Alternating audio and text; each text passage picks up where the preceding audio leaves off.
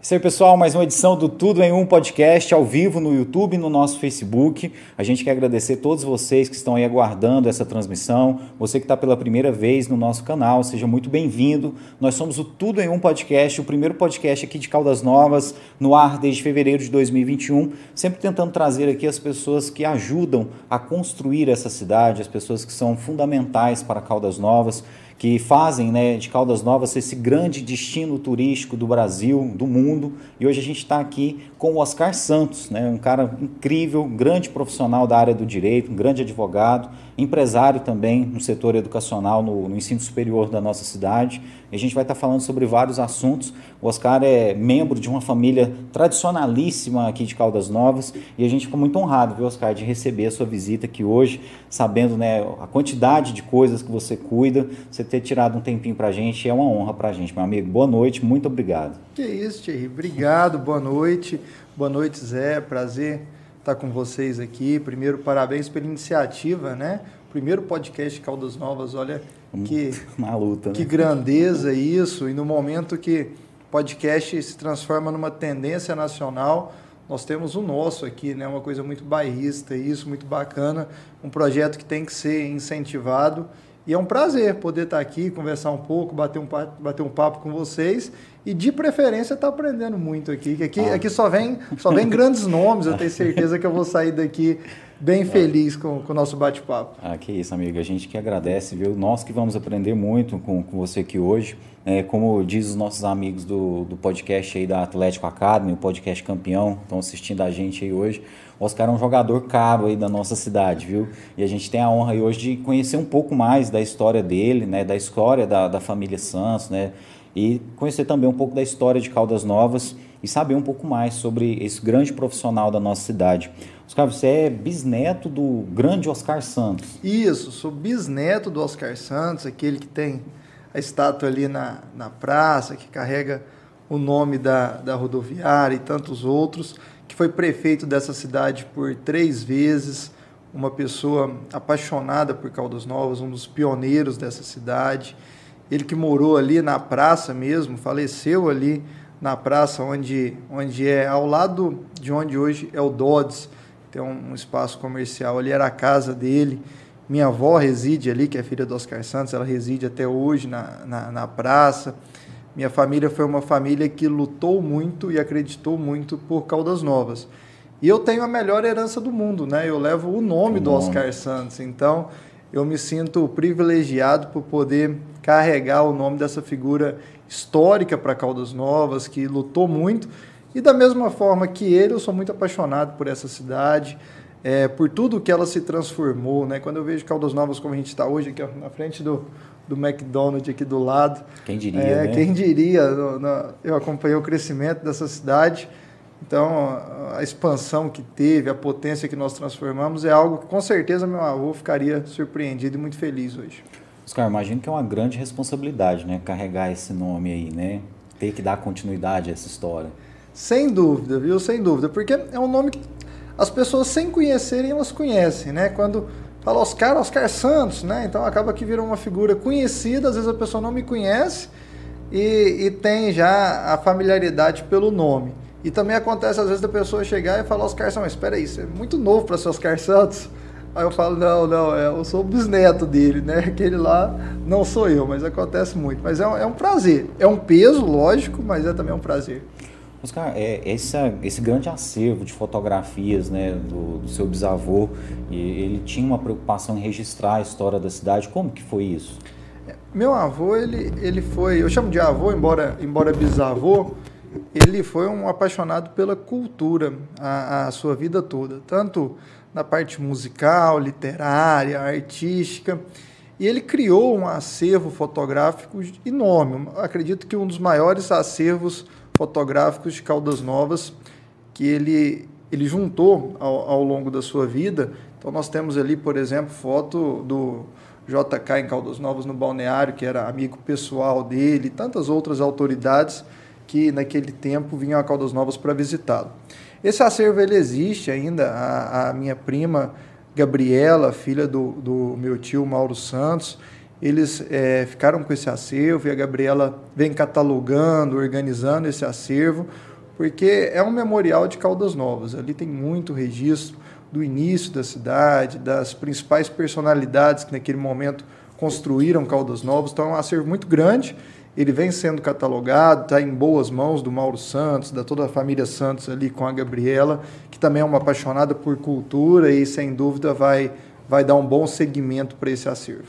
Ele já tinha essa preocupação em fazer um registro histórico mesmo? Ele fazia com essa intenção? Sim, ele, ele era um visionário. Ele, ele acreditava nessa Caldas Novas que nós estamos vivendo hoje. Ele falava: olha, vocês não vão conhecer Caldas Novas, isso aqui tem um potencial gigante.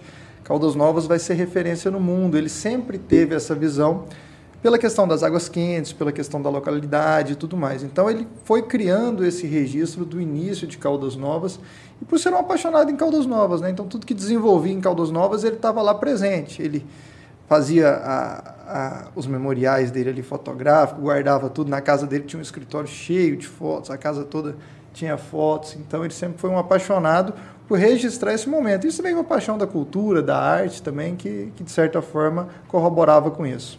Essa questão da fotografia, alguém da, da família herdou essa? Não, não. Ah, na verdade, eu tenho uma, uma, tia que eu acho que se fosse falar alguém que herdou foi ela, que ela é apaixonada de fotografia. A casa dela tem armários e armários de foto. Ela ainda vai lá, acho que é das únicas pessoas, eu brinco com ela, que ela que mantém a loja que revela foto viva. ela vai lá e faz a impressão de todas as fotos e guarda nos álbuns lá tudo certinho. Tia Vânia, se estiver assistindo a gente, um beijo. Muito bacana. Eu vou pedir uma licencinha rapidinho para você, Oscar, só para a gente agradecer os nossos patrocinadores pedir para o pessoal que está aí aguardar só um segundinho mesmo, a gente já continua esse papo, a gente vai conhecer muita coisa interessante aí sobre o Oscar, sobre a família dele. Antes disso, eu quero agradecer o Caldas Novas App. Quem não conhece ainda, você que é de Caldas Novas, você que visita Caldas Novas a turismo, você precisa ter esse aplicativo instalado no seu celular. Vá agora na loja de aplicativos do seu celular e baixe lá o Caldas Novas App. É um guia comercial completo da nossa cidade, onde você encontra as principais empresas da nossa cidade. Lá nós temos empresas de todos os segmentos. O que é mais interessante, pessoal, a um clique você conversa com essa empresa. E o mais legal disso é que você pode, pode fazer, por exemplo, uma pesquisa de preços sem sair do sofá da sua casa, de uma maneira muito cômoda. E aí, pessoal, você pede lá uma condição facilitada, um parcelamento, é muito interessante. Além disso, tem uma prestação de serviço muito bacana, que são as vagas de emprego de Caldas Novas, que são disponibilizadas lá no aplicativo de maneira gratuita. Essas vagas todas atualizadas, não tem nenhuma vaga fake, viu, pessoal? Não tem nada furado lá, são tudo coisas conferidas e assim que a vaga é preenchida, ela é retirada do aplicativo. Tem também um delivery né, com os principais estabelecimentos de Caldas Novas para você pedir aí hoje uma pizza, um sanduíche. Né, tem várias opções para você, sem aquelas taxas absurdas aí dos aplicativos tradicionais de delivery. Tem também, pessoal, uma maneira muito interessante de você ficar sabendo dos eventos da cidade. Tem várias abas lá, tem um feed parecido com esse do Instagram que a gente utiliza. Então, é uma forma de você ficar bem informado sobre o que acontece em Caldas Novas, uma forma de você economizar e aproveitar as promoções aqui da nossa cidade. Então, quem quiser também anunciar, pessoal, é uma grande oportunidade. Você que é prestador de serviço, você que é empresário, são mais de 10 mil usuários nesse aplicativo, então é a vitrine perfeita para o seu negócio e é muito barato. É muito barato anunciar no aplicativo e o retorno é garantido. Como que você fica sabendo? Entra lá no Instagram, arroba caldasnovasapp, manda uma mensagem que o pessoal vai te dar aí todas as instruções sobre como você faz para anunciar nesse aplicativo.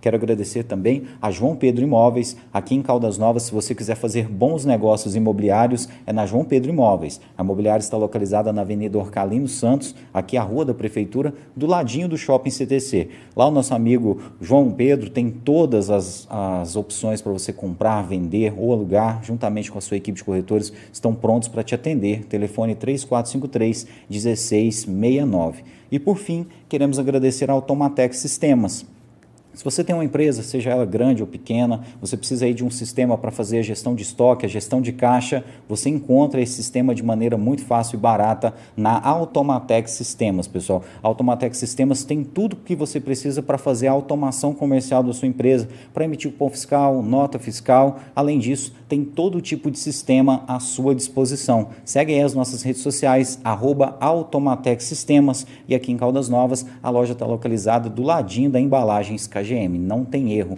Grande abraço para nosso amigo Ariel Fabiano e todas as pessoas que apoiam aí o nosso trabalho todas as semanas. Agora sim, a gente começa esse papo aí sem intervalo aí com o nosso amigo Oscar Santos e lembrar você que amanhã tá também no nosso Spotify, na Google Podcasts, na Apple Podcasts, para quem quiser só escutar também o nosso papo. Oscar, é, essa herança é, da, da, sua família, ela contribuiu de alguma forma né, na, na sua profissão? Ou você é o primeiro advogado aí da família? É, tem a Mirella também, né? Sua irmã? Sim, não, minha irmã é advogada, tem outros advogados, primos advogados, primas, é, tem alguns, mas de certa forma contribuiu, às vezes, para a área específica que eu fui atuar. Então, por, por ter vindo de uma família política muito tradicional nessa linhagem, então, de certa forma, eu acredito que tendenciou para o caminho que eu segui na minha especialização, na área que eu mais atuo.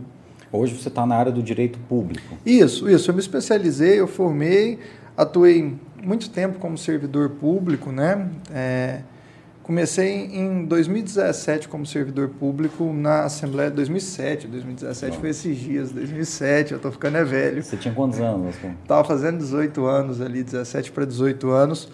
Comecei meu primeiro cargo público na Assembleia Legislativa do Estado de Goiás. Na época eu fui para Goiânia fazer faculdade e tive meu primeiro emprego ali na, na Assembleia como assessor parlamentar.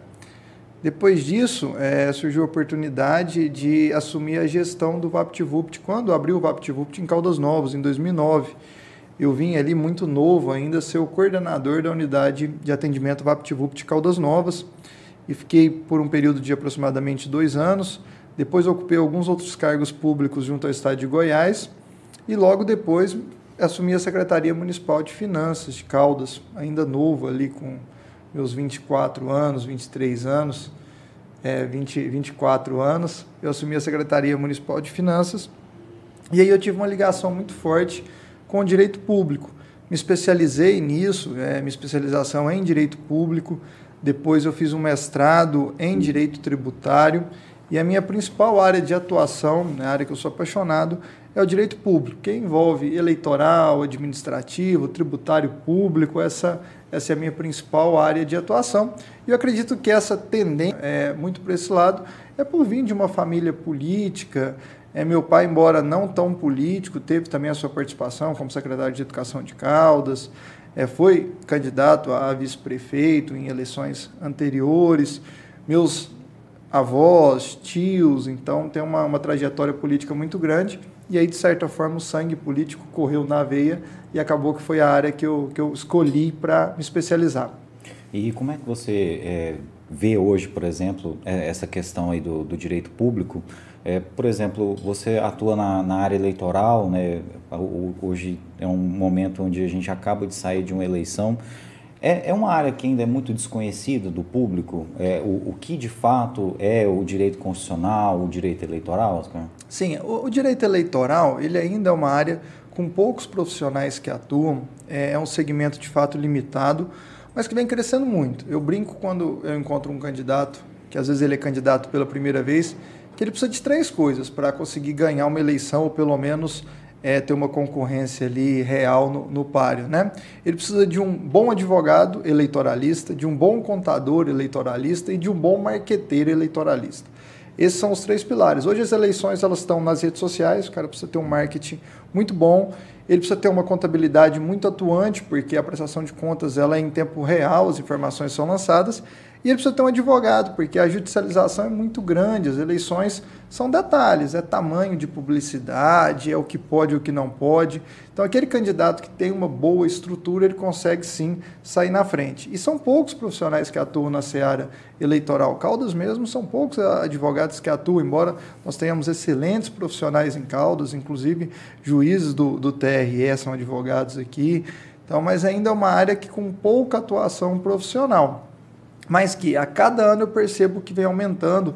Nas eleições a gente percebe a quantidade de colegas que caminham para o direito eleitoral. Então, uma área grande, uma área que abrange um mercado bom e que sim, está tá num crescimento muito bom.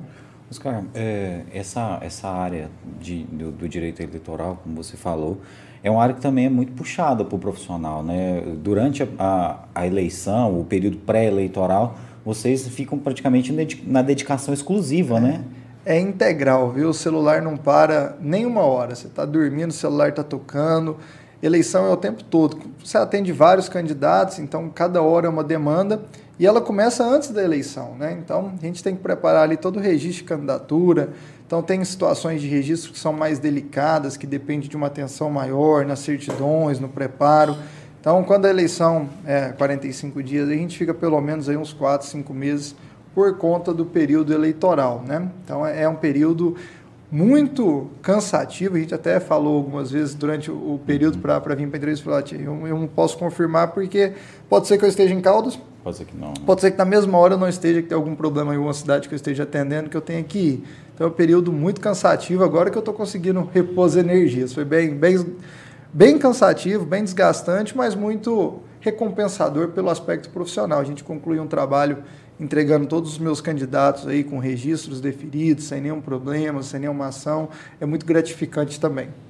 Bom, Oscar, a gente acompanhou aí um pouquinho né, desse período eleitoral, igual você falou, e parece que os prazos são muito curtos, né? Ou seja, você tem poucas, poucos dias, horas para se manifestar. É, depender do caso é questão de horas mesmo, mas normalmente o prazo é de 24 horas para uma defesa, né? Para um recurso. Então o advogado ele fica ali realmente não suspende final de semana, nada. Então chegou a intimação, você tem que se virar para correr atrás da, da solução para o seu cliente, né? E também ajuizar a ação contra os adversários. As irregularidades é. acontecem a todo tempo. E numa eleição de 45 dias, dois, três dias, quatro dias é muita coisa. Então, se tem um candidato da oposição fazendo qualquer tipo de irregularidade, você precisa sanar ela imediatamente. Então, os outros candidatos querem também uma, uma resposta muito rápida. A vantagem é, o Poder Judiciário nosso, o TRE, a Justiça Eleitoral é, das comarcas, onde, onde tem é, Justiça Eleitoral, eles estão extremamente atuantes. Cada eleição, e eu deixo aqui o meu registro disso, cada eleição ela está sendo mais eficiente a prestação jurisdicional que a gente vem recebendo. O TRE nessa eleição deu um show de celeridade, de atendimento aos advogados, os candidatos tiveram uma resposta jurisdicional muito rápida, as irregularidades foram combatidas em tempo real. Então, é uma justiça que funciona muito no Brasil. Bom, bacana. Oscar, você contou que é, até a sua questão da família, a sua trajetória profissional muito jovem, já envolvido em órgãos públicos, te levou para o direito público. Mas seu pai foi um grande expoente das exatas, né, aqui na nossa cidade, foi trabalhar fora do Brasil, né? Como é que era na, na, na sua infância? Ali? Você já tinha uma tendência mais para a área de humanas ou você também tinha um, um talento para exatas? Olha, meu pai foi, foi o professor de gerações, né? E, e apaixonado na, nas exatas, engenheiro formado na USP. E ali no ensino médio eu falava que eu queria fazer engenharia. E meu pai não, não me desmotivava, ele apoiava, mas ele falava para minha mãe. Minha mãe está assistindo a gente aí, beijo, mãe. É, ele falava: ele não vai ser engenheiro. e eu falava, não, eu vou fazer engenharia, tudo. E ele falava assim, ó, o Oscar vai fazer qualquer coisa, menos engenharia. Ele não é o forte dele as exatas. Daí realmente ele estava certo, não é meu forte. Eu brinco no escritório que advogado só sabe fazer conta de honorários, é o máximo que a gente consegue fazer de conta. Então, assim, é, é uma área que, que eu sonhei, mas não, não, não executei, não. Me encontrei muito no direito, é uma profissão que eu sou completamente apaixonado pelo que eu faço, faço com muito, com muito carinho, me encontrei na, na área mesmo. Ainda bem que ele estava certo, eu não fui para engenharia, que eu acho que eu não, não me encontraria, não. No tributário é necessário ter uma base de, de matemática, cara? Sim, é, é importante você ter uma base, pelo menos o mínimo ali. Mas a, o advogado, eu pelo menos, utilizo muito o apoio contábil, né? Então eu mando as informações, os documentos e ali eles fecham os relatórios para a gente. Minha irmã também tem uma. Ela pegou meu pai aí para aplicar ela na área da, da matemática, dos cálculos, então ela também sai muito melhor do que eu nesse segmento. Aí quando tem alguma conta lá, alguma atualização, eu falo, Mirella, dá um socorro aqui, minha área não, eu evito. Mas eu conto sempre com, com o apoio ou de um técnico contábil, então minha irmã também vai bem com os cálculos. Eu fujo, viu, desse problema. Ah, é melhor né, deixar na mão de quem entende, né? Eu, eu acho que deve ser bem difícil, viu? Porque além de você ter uma questão de, de ter que trabalhar com a legislação, você ainda ter que cuidar das contas, não é muito fácil. Eu faria igual você também, eu terceirizava, viu, se fosse o caso. Mas é, falando mais um pouquinho do Massiste, é, o seu pai, né, Oscar, é, esse, esse, essa grande história, esse grande legado que ele deixou aí, de que forma que ele te influenciou né, na, na, na sua vida, na sua trajetória? Nossa, meu pai ele, ele é um exemplo de ser humano, de ser humano. Meu pai foi uma pessoa completamente desapegada às vaidades materiais. Ele era um cara que ele era autêntico, ele era ele mesmo, ele falava o que ele pensava, ele fazia o que ele queria, ele não estava preocupado com, com a opinião de ninguém. Então, acho que o, que o grande exemplo foi esse ser humano de ser autêntico, de se preocupar com o próximo. Meu pai era o cara que arrancava a roupa do corpo e dava para alguém se alguém pedisse. Então, ele nunca teve vaidade, nunca teve preocupação com dinheiro, ele vivia a vida da forma que ele achava que era o certo e cuidava de todos ao seu redor sempre, sempre se preocupou muito. Então, como ser humano, ele foi um grande ser humano, uma grande pessoa, é, uma pessoa muito querida na cidade, foi, como eu disse, professor de gerações. Acho que meu pai é um professor que pegou aí três, quatro gerações, então ele deu aula para o pai, para o filho e para o neto de muita gente na cidade. Então fica, fica esse legado dele de ser um, um grande homem. Oscar, hoje você está à frente do polo da Unicesumar aqui em Caldas Novas, né? Inclusive você vai comentar aqui com a gente, está tendo uma ampliação aí no leque de, de cursos, etc. Né? Mas veio do seu pai, ali já na época do Natureza Vestibular, esse amor aí pela educação? Sim, foi, foi exatamente na época do Natureza, foi quando eu voltei para Caldas para assumir o VaptVupt. É, havia poucos anos que meus pais tinham adquirido ali o Natureza. Meu pai trabalhava na natureza lá com o Rondon e o Rondon decidiu mudar de Caldas, vendeu e aí meus pais é, decidiram comprar o Natureza Vestibular. E na época que eu vim para Caldas, comecei a ajudar eles e depois meus pais é, decidiram se afastar mais do negócio e eu fui trazendo outras vertentes, iniciei com curso profissionalizante, depois é, criei uma outra estrutura separada do Natureza, então acabaram que ficaram duas empresas, fui trazendo um leque de cursos superiores, etc., e eu conheci a Unicesumar em meados de 2016 e era uma tendência naquele momento a educação à distância. E eu gostei muito do projeto, fui para Maringá, conheci a estrutura deles e vi que eles entregavam algo realmente diferente no mercado. E aí eu apostei na Unicesumar, migrei 100% para EAD híbrido, né, que é o que eu trabalho hoje em Caldas. Em Caldas são mais de 180 cursos superiores, nós temos de engenharia mecatrônica a mestre cervejeiro. Caramba! A gente tem estudo enfermagem, agora radiologia, fisioterapia, agronomia. Então tem muito curso. É um portfólio bem grande, bem ampliado, com uma altíssima tecnologia. E eu atuo no polo, tem o polo em Caldas Novas, tem o polo em Morrinhos, em Tumbiara, em Bom Jesus, em Rio Verde, em Planaltina de Goiás. Então hoje a nossa atuação são em seis cidades. É, levando educação, levando ensino de qualidade, com, com um valor que possibilite o aluno que tem vontade de fazer um curso superior e principalmente com, com muita qualidade. Mas sim, isso iniciou lá no Natureza Vestibulares.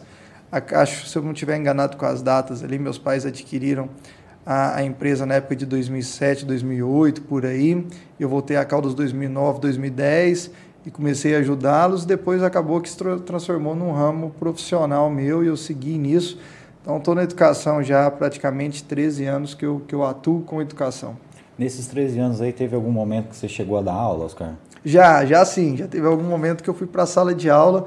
Gosto também, mas pela rotina corrida do dia a dia, acabou que eu me afastei um pouco. Mas gosto sim, já tive em sala de aula Pretendo voltar, é uma das coisas que eu tenho plano é voltar para a sala de aula. Mas a, a preparação da aula, as atividades ali, elas tomam bastante tempo do professor. Então, por isso, eu acabou que eu me afastei um pouco. Mas é algo que eu gosto muito, estar em sala de aula, compartilhar um pouco, aprender também bastante com os alunos.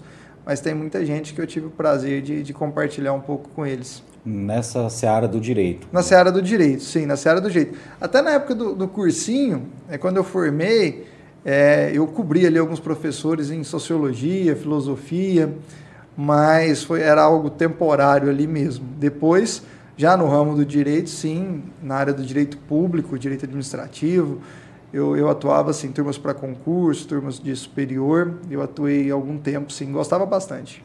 Bom, agora, Oscar, é, esse momento já, já não te permite mais estar na sala de aula Mas é, o bichinho da educação picou, não, não, consegue mais sair fora, né? Ah, sem dúvida, eu sou um apaixonado pela educação. E assim, o Brasil, ele vive uma, uma transformação educacional muito grande. Eu vou, vou te trazer um número aqui, entre 2016 até hoje, pra você ter uma ideia, Caldas Novas, pegando Caldas Novas especificamente, o ensino de educação à distância cresceu 230%, enquanto o ensino presencial caiu 30%. Então, a tecnologia hoje oferecida, a qualidade e principalmente a possibilidade do aluno estudar a hora e aonde que ele quer é muito bom.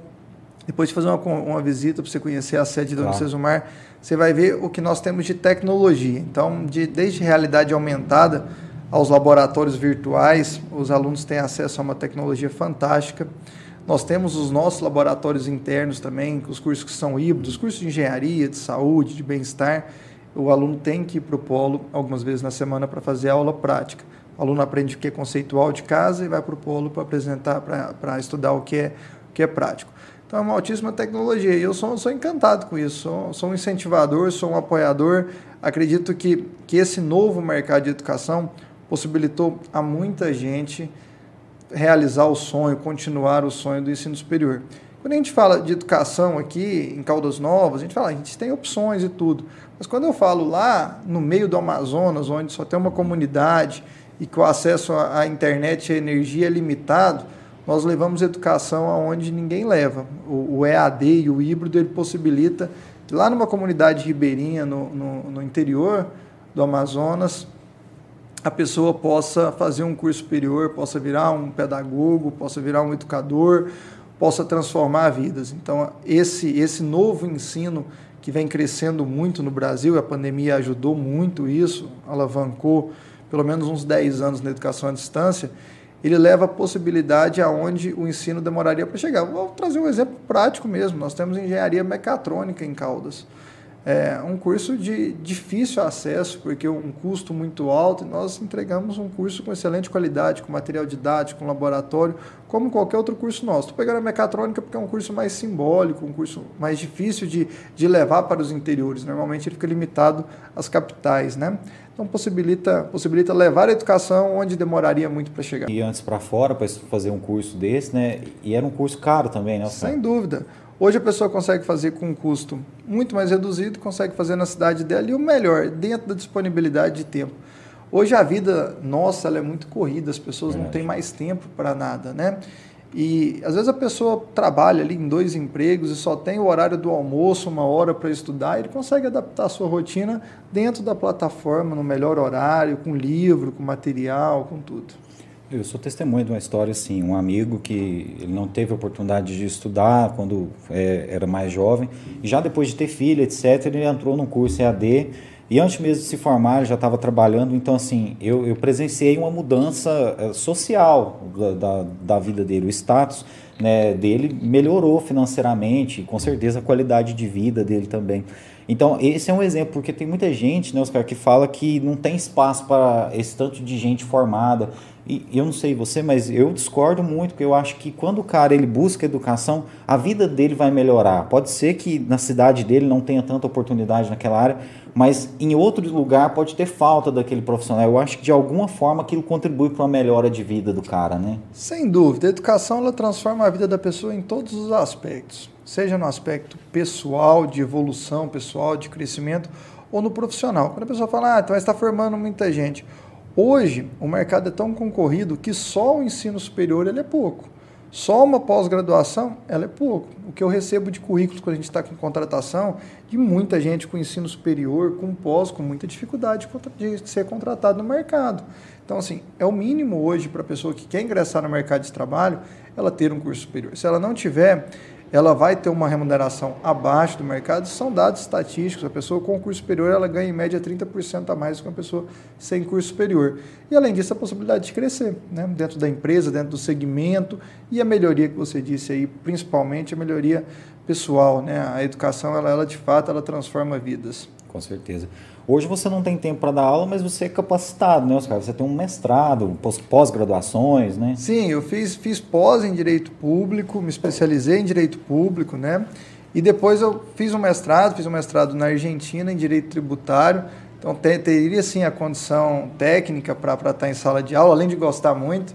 É, mas é mesmo a questão do tempo. Mas é um plano aí, quem sabe para o ano que vem eu não consiga uma agendinha para voltar para a sala de aula pelo menos um dia na semana. É algo que eu gosto muito, é uma herança genética aí do meu pai também que eu, que eu carrego.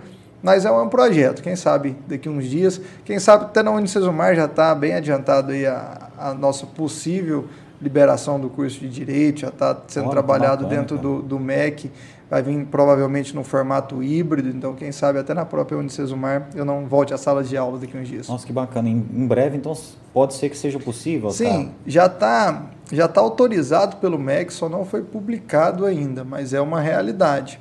É só uma questão de tempo, de conselho. É, são cursos que movimentam muita gente quando a gente fala de liberação, né?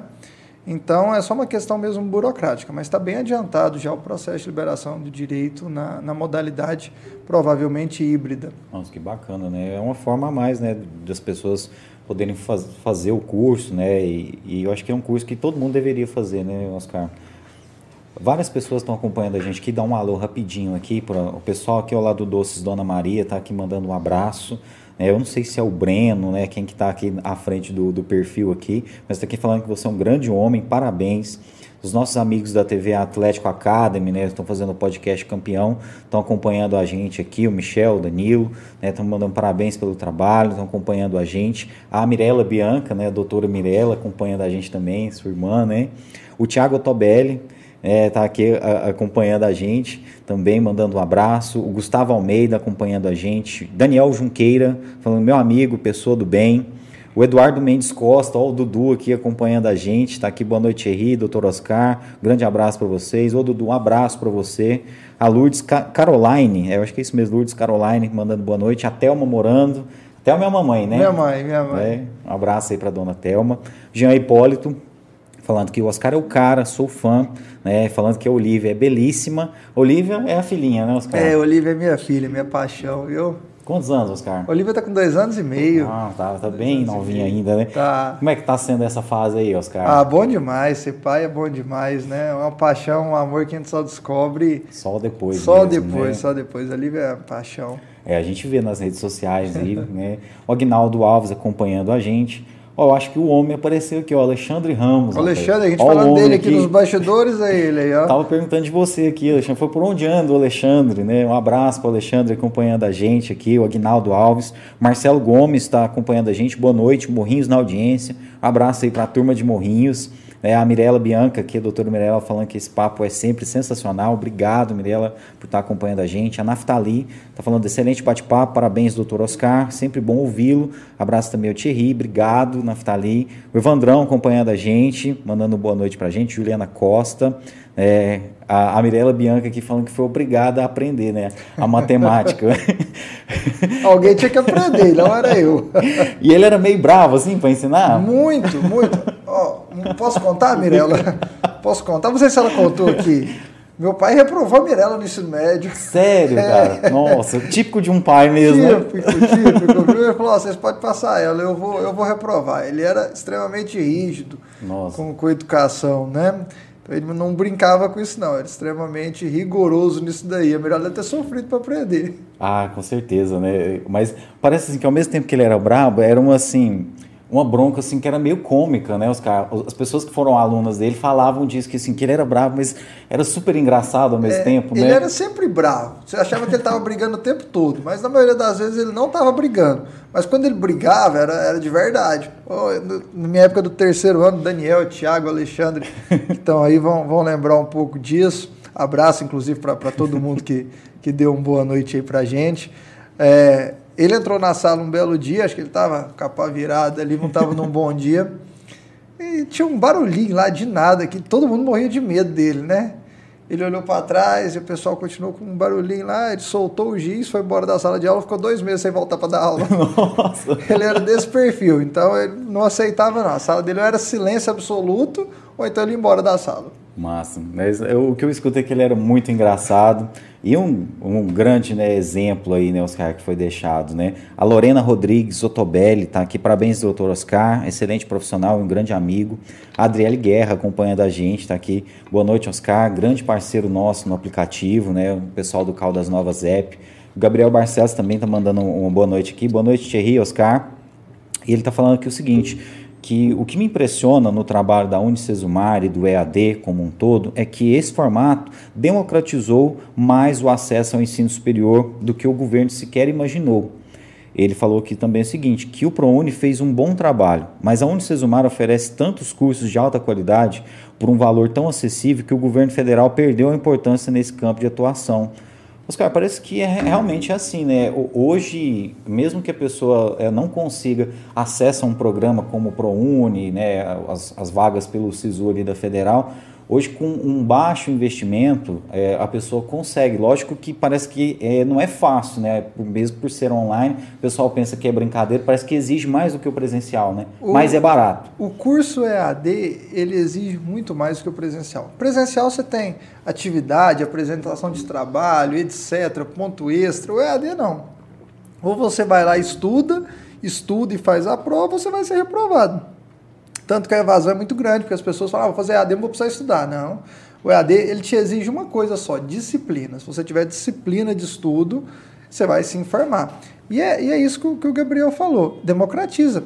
Nós temos curso lá, Thierry, a partir de 149 reais. Muito barato. Então é totalmente possível para a pessoa que quer fazer um curso superior pagar uma mensalidade de 149 reais. Se ele deixar de ir no barzinho aí uma vez por semana, é. ele já paga a mensalidade dele do curso superior. Eu vou, vou trazer um exemplo assim que foi algo que me marcou. É, esses dias uma colaboradora nossa de Morrinhos, ela ficou emocionada e compartilhou comigo.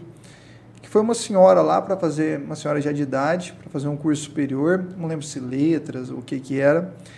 E ela é catadora de latinha. Olha só. Olha, olha a democratização disso. E ela foi toda emocionada por poder fazer um curso superior, ainda falou, obrigado, vocês são a primeira pessoa que está me atendendo, nos outros lugares não queriam me atender, Olha, etc. Falei, que isso, nós temos o maior prazer do mundo em te receber aqui.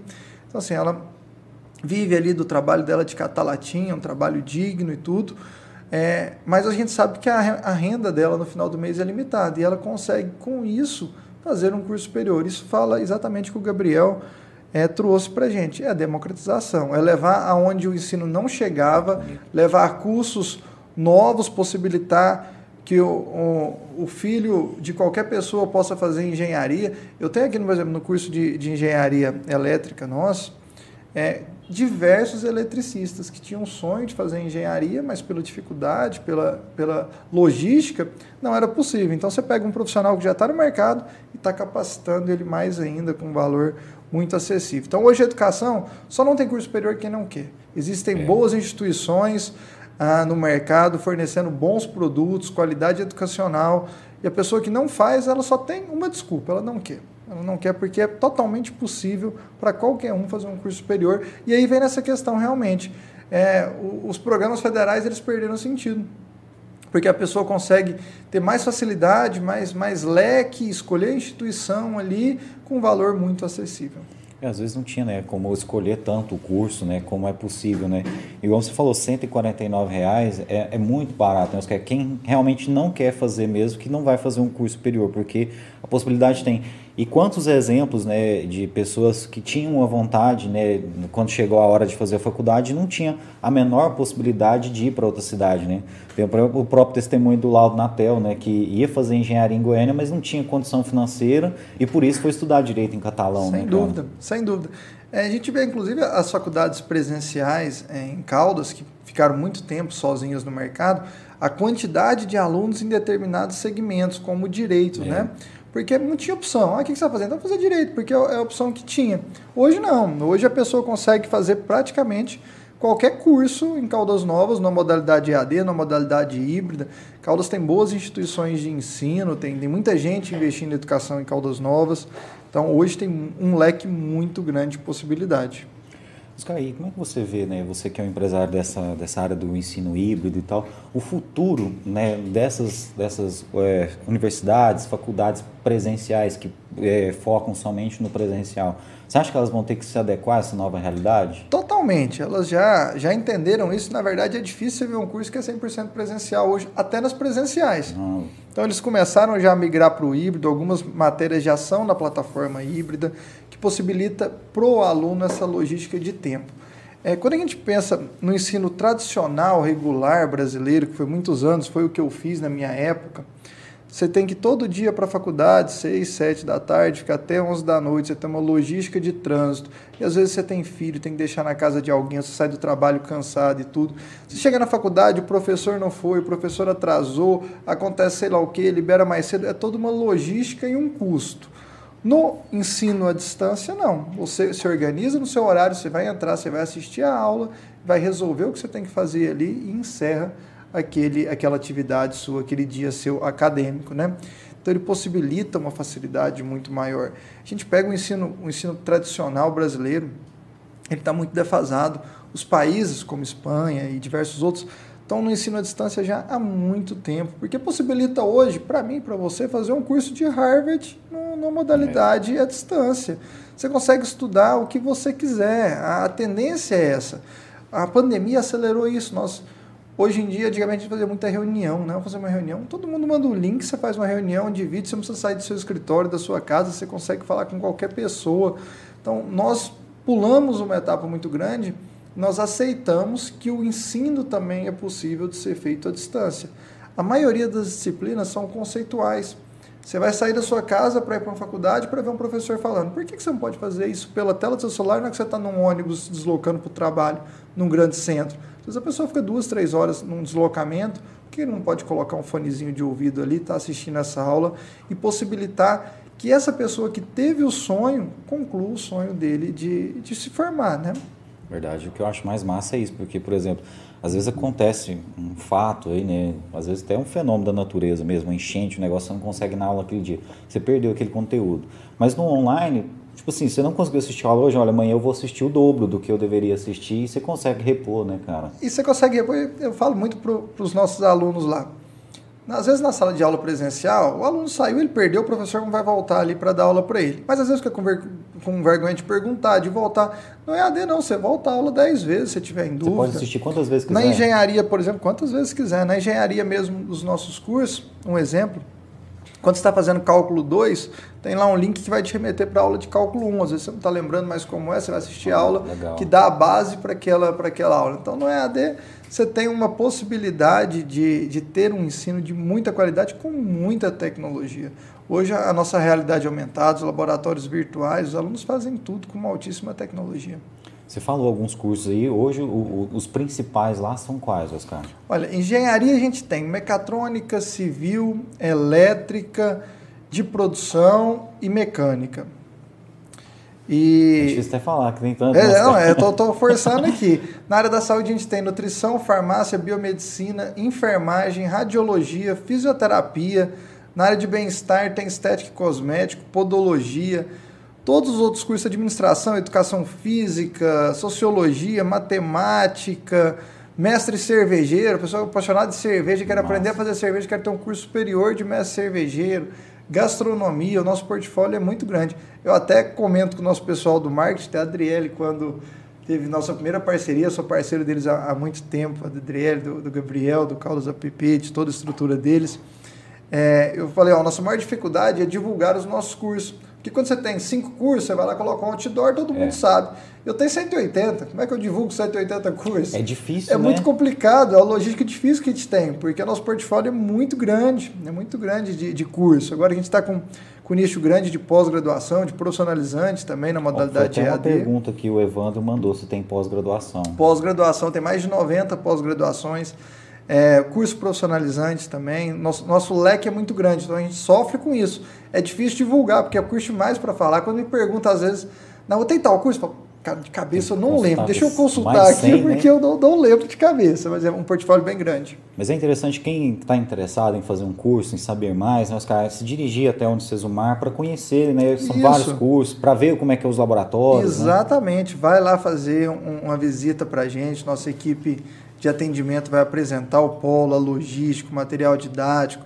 Segue nas redes sociais também, a Unicesumar, que você vai conhecer um pouquinho do nosso portfólio. Mas, de fato, é um ensino democrático, com muita qualidade. O que eu, que eu mais admiro no Unicesumar é a qualidade que nós entregamos de ensino. Aqui em Caldas Novas é na Avenida da Feira. Isso, né? na, a nossa sede fica na Rua da Feira ali, na frente, do outro lado da rua ali da Nova Construir, bem no meio da, da Avenida da Feira mesmo. Pertinho do Festa Açaí, viu, gente? Não tem Do erro. outro lado do Festa Açaí. Passa, frente. toma um açaí no Festa Açaí e já vai no Unicesumar. Vai lá dos nossos amigos do Festa Açaí, passa lá no Unicesumar. Já Eu sempre estou lá tomando açaí com eles. Nós também. Olha, o Evandrão mandou um abraço, tá respondido aí, viu, Evandro? Vai lá dar uma olhada nas pós depois, dá uma conferida também na rede social, que você consegue descobrir muita coisa aí através do site. Vai lá, pede para falar comigo, vai ter um desconto, porque tá acompanhando Oi. Tudo em um podcast viu? Tá, tá gravado aqui, hein?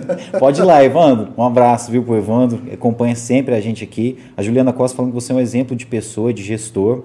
Né, aqui, a... a Ju que manda lá, é, né? a Ju que, que, resolve tudo lá. Na verdade, procura a Ju, viu, quando você for, Evandro, que é mais é. fácil, ela vai resolver para você. A Mirella falou aqui que pode, né? Foi na hora lá que você perguntou se podia contar. Se não puder, a gente tinha contado, né? Mandou aqui vários kkk aqui, né? legal demais. A, a Thelma Morando, sua mãe, tá mandando parabéns, filho, ótima entrevista, né? Falou entrevistador, entrevistado em sintonia. Oh, que, que honra, viu? Esse elogio aí tem peso, viu? Obrigado, dona Thelma. A, a Juliana respondeu, o Evandro, que tem sim, né? Várias pós-graduações, pediu para ele ir lá. O Jean Hipólito falando a galera estudar. É isso aí, pessoal, né? Vamos perder tempo não, que a oportunidade está aí. Marcelo Gomes mandando muito bom bate-papo. A Naftalita falando que ela é da época dos aulões do Enem, que o Natureza organizava. Sem dúvida alguma, sempre contribuindo com a educação de Caldas Novas. E dizendo que foi aluna do Macis também. Foi uma figura que deixou saudades. Ah, é, esses aulões aí são, são é o tempo, né, cara? Tinha antigamente uma preparação muito mais forte, né, cara? O cara tinha que fazer às vezes 10 vestibulares era cada um numa cidade, né? Era tenso demais, né, cara? O vestibular era concorrido, né? Esse dia eu estava até comentando, o Vitor Miranda, também acompanha vocês aqui, grande professor, estava comentando com ele. Acabou o vestibular, né? Acabou os pré-vestibulares praticamente, é. não tem mais essa concorrência. Na época do Natureza, a gente fez um aulão no, no Centro de Convenções da Rodoviária, nós colocamos mil alunos, chamava Esquenta Natureza aula show, foi aquela loucura, o dia todo de aula. A gente fazia à noite também no Natureza, Corujão, os professores passavam a madrugada dando aula ali na época do vestibular. Nossa, então a gente tinha muito aluno de cursinho pré-vestibular. O Natureza foi com certeza o maior cursinho pré-vestibular que já teve em Caldas, muita gente estudou. Era um cursinho que veio para trazer uma nova logística mesmo. Meu pai, doido que era, ele tinha uma metodologia própria ali, os professores eram todos sensacionais. Então foi algo ali, um marco mesmo para Caldas Novas, foi, foi a natureza. Pena que esse nicho diminuiu muito também, veio o EAD que possibilita, hoje o aluno que está fazendo vestibular, no YouTube ele consegue ter aula de praticamente tudo, né? Com qualidade. É, com né? qualidade. Tem também os cursinhos online de, de vestibular e de Enem com bastante qualidade. Então acabou que naturalmente o ensino presencial dos cursinhos ele foi diminuindo bastante. Caldas hoje eu acho que tem um cursinho pré-vestibular só. Ah, é uma evolução nosso cara, mas ao mesmo tempo dá uma nostalgia de lembrar daqueles aulões, a energia que tinha aquilo ali, né? A galera, todo mundo focado, querendo aprender, aquela energia, vamos prestar o vestibular, vamos passar. Porque assim, no vestibular, um concurso conta muito isso, o emocional do, do aluno. É diferente de um curso superior, de uma pós. Ali você tem que motivar ele, ele precisa acreditar nele, né? Então o cursinho ele tinha essa magia de dar, de dar essa energia para o aluno, de falar, vamos, tá todo mundo junto, vocês vão passar e motivar. Então, para alguns segmentos, como um cursinho, como um concurso, o presencial ainda tinha uma, uma, uma força muito grande, né? Mas o mercado, o mercado mudou muito, né? É, mudou para melhor, né? Mudou para melhor, mudou para melhor, se adequou para melhores realidades é, que é a Valquíria Aguiar acompanhando a gente também, mandando boa noite. É, o Marcelo, o Jean Hipólito falando que quer 80% de desconto. o Jean é aluno nosso lá, o Jean faz curso com a gente lá, Jean. Já tem desconto lá, né? lá viu? Oh, tá, tá, tá dado o desconto, viu? Mandar um beijo para minha mãe, tá acompanhando a gente também, a Conceição Reis, tá acompanhando a gente lá em Morrins, mandando um beijo pra gente aí. Obrigado, mãe, valeu por estar tá aí na audiência, sempre acompanhando a gente. E, Oscar, agora falar um, um pouquinho é, sobre direito. É, acho que não tem como eu receber aqui um cara do direito eleitoral e não te perguntar, fugir um pouquinho da sua história aqui, e perguntar a respeito dessa, dessa questão que está acontecendo hoje no Brasil, das manifestações, né? É, sem entrar no mérito de, de se eles estão certos ou errados, mas é, como que você, como profissional dessa área do direito, vê essas manifestações acontecendo? Essa eleição, acho que ela é uma eleição histórica para o Brasil, né? uma eleição totalmente polarizada, com dois candidatos ali que todo mundo que acompanhou a apuração não sabia quem ia ganhar até pelo menos ali 70% da apuração, todo mundo estava em dúvida ainda de quem seria o presidente do Brasil. Isso mostra uma polarização muito grande. Foi uma eleição com dois lados muito vivos, né? É, eu, sobre as manifestações, eu acho que toda manifestação ela é um ato democrático, ela é válida, ela é legítima. As pessoas têm sim que se manifestar. Os excessos eles têm que ser é, reduzidos ou suprimidos como o fechamento das vias, porque nós estamos percebendo aí casos, principalmente nos grandes centros, pessoas que perdem consultas, cirurgias, alimentos sendo perdidos. Então as manifestações elas têm que acontecer, mas de uma forma também que não atrapalhe a vida das outras pessoas. E o Brasil viveu isso. A gente pega aí o governo Dilma ali, foram grandes manifestações, né? Manifestações bonitas é, e que não, não, não criaram esse tipo de empecilho. Então, as manifestações elas são válidas, elas são legítimas, elas são constitucionais, são legais, são garantidas por lei. Agora, o que não pode é começar a afetar a vida, a saúde, a segurança das outras pessoas. A eleição acabou. Eu, particularmente, Thierry, é, até te falei nos bastidores aqui, eu sou uma pessoa que acredita muito no sistema eleitoral brasileiro. Eu acredito que o sistema nosso é um sistema muito confiável. É, então isso me dá uma segurança muito grande. E resultado de eleição ele tem que ser aceito. Lógico, a oposição, a indignação, ela, ela tem que existir. Mas a eleição sempre vai ter um perdedor e um ganhador. E nós temos que, que ter maturidade para conseguir superar isso democraticamente. A oposição ela é saudável, todo, todo governante ele precisa ter oposição. Se ele não tiver oposição, a coisa vai desandar muito. Então é natural. Agora, nós temos que entender, as pessoas estão na rua manifestando pelo que especificamente? É para a volta de um regime militar, por uma intervenção federal? Cada hora a gente escuta uma coisa, ou é uma indignação meramente eleitoral? Porque a manifestação ela tem que ter um sentido. E, repito, quando a gente viu as manifestações naquele momento ali no governo Dilma no Brasil, elas eram muito claras, era um basta na corrupção, era um basta numa série de, de situações, né? Hoje eu acho que a gente se perde um pouco nisso. O que, que nós estamos basicamente buscando com essas manifestações? Ela não pode ser uma indignação do resultado. O resultado ele vai ter perdedor e vencedor. Agora, com certeza os próximos quatro anos serão de muita manifestação. É, embora o Bolsonaro não tenha sido eleito, ele criou uma corrente bolsonarista muito forte no Brasil. O Congresso Federal, a, a Câmara Federal, eles têm uma bancada muito grande. Então, o bolsonarismo em si ele vai continuar muito forte. Provavelmente nós vamos ver ainda diversas manifestações.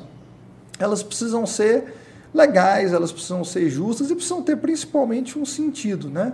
Contestar o resultado das eleições, alegar fraude sem ter nenhum elemento claro, isso me preocupa muito, me parece mais indignação. Mas as manifestações, sim, elas são válidas, legítimas. Quem está lá está fazendo por um ideal, por uma causa, e eu respeito muito isso. Nós também, né? É legítimo, né? O, def... O direito, né? Sem dúvida. Uma pessoa que sai da sua casa para ir se manifestar. Ontem tinha um amigo mesmo que estava é, lá em Ipameri, né? Eu estava conversando com ele por WhatsApp, então a pessoa sai da sua casa, vai lá manifestar, ele ainda brincou comigo, eu estou aqui brigando pela sua filha, né? Abraço, Maurinho, eu falei com você lá, onde você estava lá, e ele falou, estou aqui brigando pela sua filha e tudo, e eu admiro muito isso, uma pessoa que está indo lutar por um ideal, por um propósito, claro. né? Tem que existir esse propósito, ela não pode ser somente uma mera indignação. A pessoa que está indo com um propósito, ela está tá fazendo o correto. Bom, é, você falou aqui da questão né, da, da composição que, que ocorreu né, no legislativo aqui no Brasil nessas últimas eleições. parece assim que a gente vai repetir um pouco do que aconteceu nos Estados Unidos, né? Parece que o Biden lá também, ele tem um congresso ali que não é tão fácil para ele aprovar as coisas e que fiscaliza muito ele. É, isso deve acontecer no Brasil? Assim? Sem dúvida, sem dúvida. É um contrapeso que, para o sistema nosso brasileiro representativo, ele é um contrapeso necessário. É, o presidente, o governante, ele precisa ter um contrapeso. E com certeza o governo Lula vai ter um contrapeso muito forte, porque a bancada de oposição hoje ela é uma bancada muito viva, muito ativa e aparentemente muito leal ao presidente em exercício Bolsonaro. Então ele elegeu ali os principais nomes, né, do seu governo foram eleitos a cargos de Senado, de, de Câmara Federal, de governo, né? Fez a eleição do, do maior colégio eleitoral brasileiro. Então, sim, com certeza isso vai acontecer num modelo muito semelhante ao que acontece atualmente no, nos Estados Unidos. E é um modelo que, para o sistema nosso, é muito importante. O Lula vai, vai ter um governo em que ele vai ser muito cobrado, tanto pela população, porque a gente tem uma eleição rachada, quanto pelos poderes legislativos também. Bom, Oscar, eu queria tirar uma dúvida com você. Durante o primeiro turno, houve aqueles debates lá e muita gente ficou questionando nas redes sociais por que, que pessoas com pouca expressão né, partidária e, e, nas pesquisas estariam ali participando daquele debate? E muita gente está falando que deveria ser mudado essa sistemática. Como é que funciona? Por exemplo, tinha muita gente questionando ali a presença do padre Kelman naquele debate lá, falando que ele era inexpressivo politicamente, etc.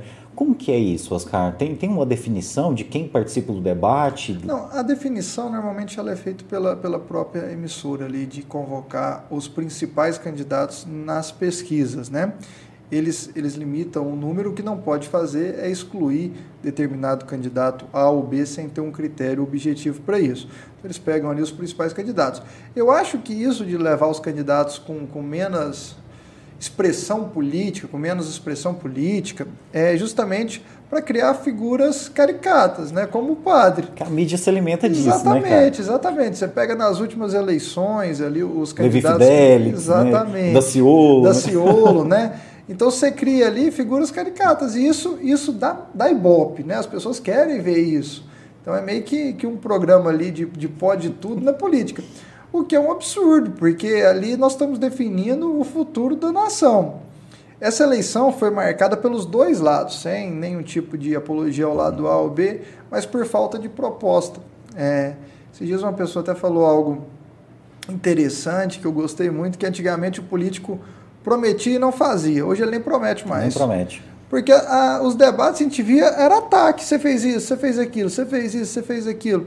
E a gente não via proposta, basicamente, né? Então foi, foi um, um, um cenário eleitoral muito atípico, de muito confronto direto, onde as propostas elas ficaram muito reduzidas. E aí surgem essas figuras como o padre lá, que vira, vira caricato e não tem nada para acrescentar no, num debate de tamanha importância como aquele. Né? Não acrescentar no sentido de proposta mesmo, de possibilidade real de eleição. Não, com certeza. É até uma dúvida que eu tive né, sobre isso, porque muita gente falou, olha, tinha que ser mudada essa sistemática. E eu fiquei pensando, será que tem, existe alguma previsão legal para debate? É, então a emissora que cria a suas regras. que cria, ela tem, ela tem obrigatoriamente que dar o espaço isonômico ali aos candidatos, né?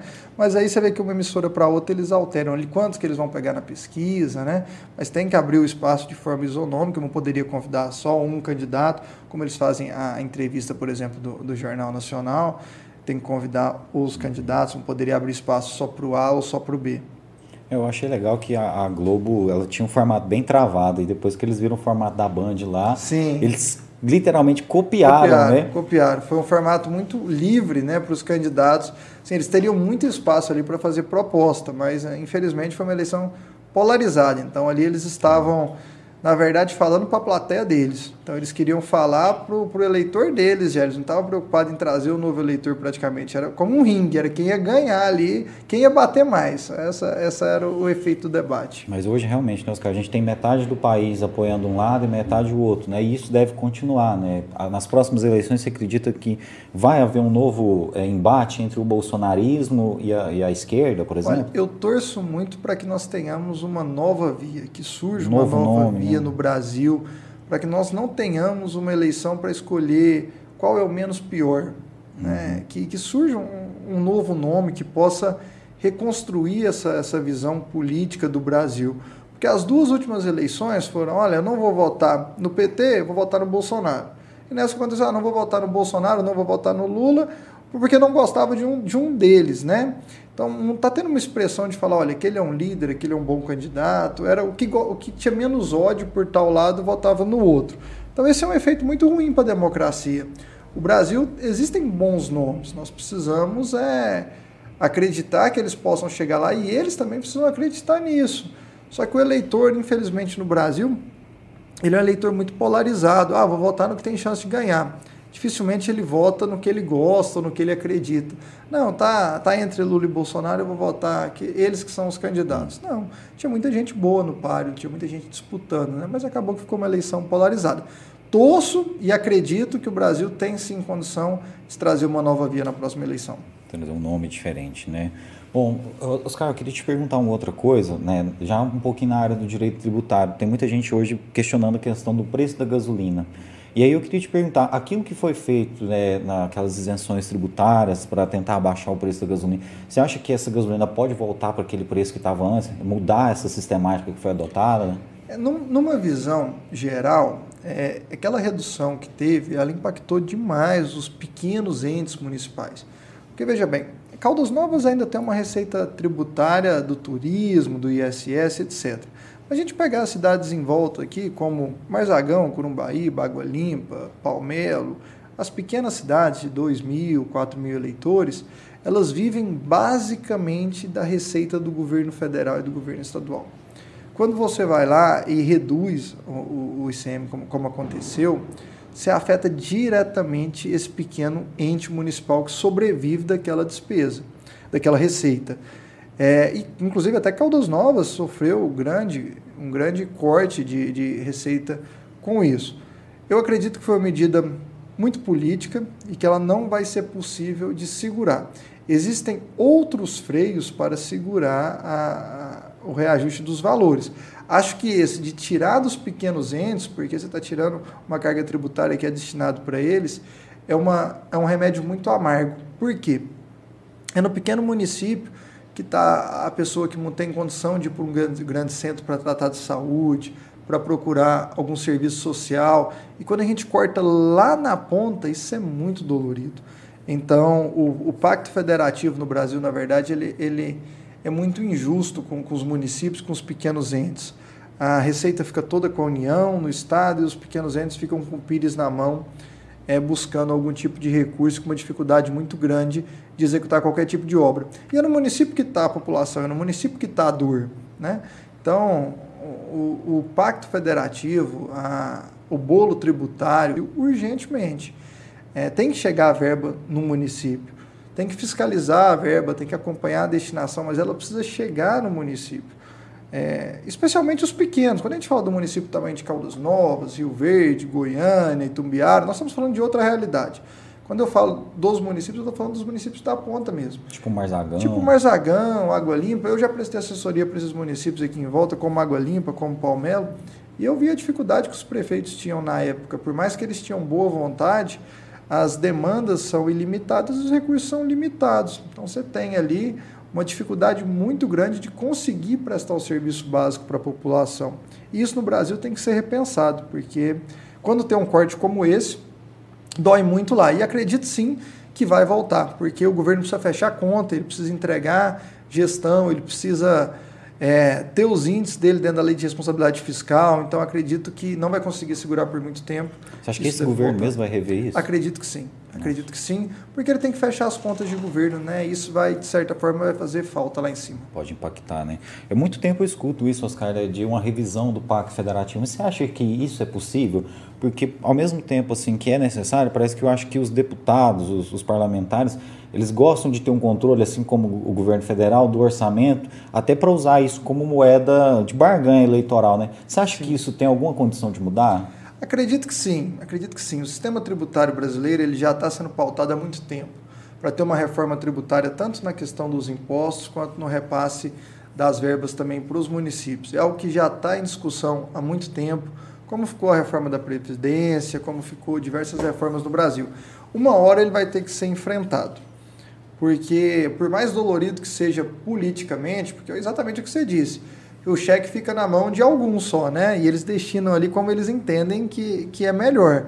Mas a gestão e a população sofrem muito com isso. Então, isso tem que ser repensado urgente. Ah, essa, esse problema não tem como ser mais postergado. A nossa carga tributária tem que ser revista, tem diversas propostas de tributação única, como, como o IVA, como algum, algumas outras, mas especialmente aonde o recurso está indo. Não adianta o recurso ficar concentrado na União e nos estados, obviamente eles serão sempre o maior detentor, quando a população está sofrendo lá no pequeno município, no interior da, de qualquer estado brasileiro, como Goiás aqui, mas tem estados que têm mais dificuldade ainda. Então isso precisa chegar lá na ponta. É, eu quero até te perguntar, porque eu já vi esses comentaristas de economia aí, que participam dos jornais aí, falando que, embora eh, possa existir uma reforma tributária, a gente não vai pagar menos imposto com isso, porque não tem como hoje reduzir essa carga tributária nossa. Isso é verdade? Não, tem como reduzir sim, tem como reduzir, destinar melhor os impostos. O que acontece no Brasil é uma cadeia. Você vê principalmente os empresários às vezes pagando bitributação ali, verdade. até tritributação. Principalmente os empresários que às vezes não têm nenhum conhecimento técnico, não têm um suporte aí de um contador especialista, de um advogado especialista. Então, às vezes, paga-se muito imposto no Brasil.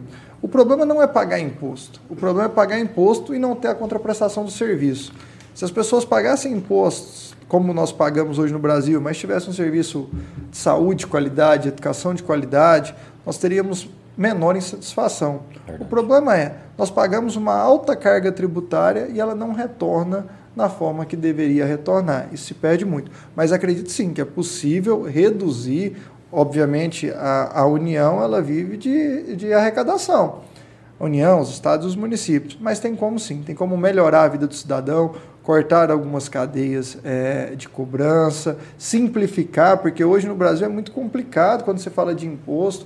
A população não entende, não sabe nem o que está pagando de imposto, é uma cadeia gigante que você vai pagando. Então, assim, possível simplificar isso, facilitar e reduzir de certa forma. Aqui no âmbito municipal parece que também está na necessidade de fazer aí uma, uma reforma, um grande apanhado das leis tributárias. Né? Eu vejo alguns vereadores falando que hoje tem, existem algumas leis esparsas e está dando até trabalho para os advogados. Sim, sem dúvida. Eu, eu não tenho certeza, vou falar uma informação que eu posso estar errado, mas salvo meu engano, a última atualização do Código Tributário, e já era muito antigo quando a gente fez, foi em 2013, 2014, quando eu era secretário.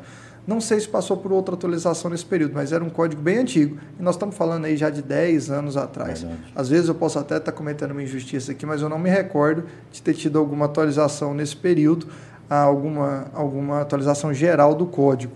Então, precisa sim, porque os tempos mudam, né?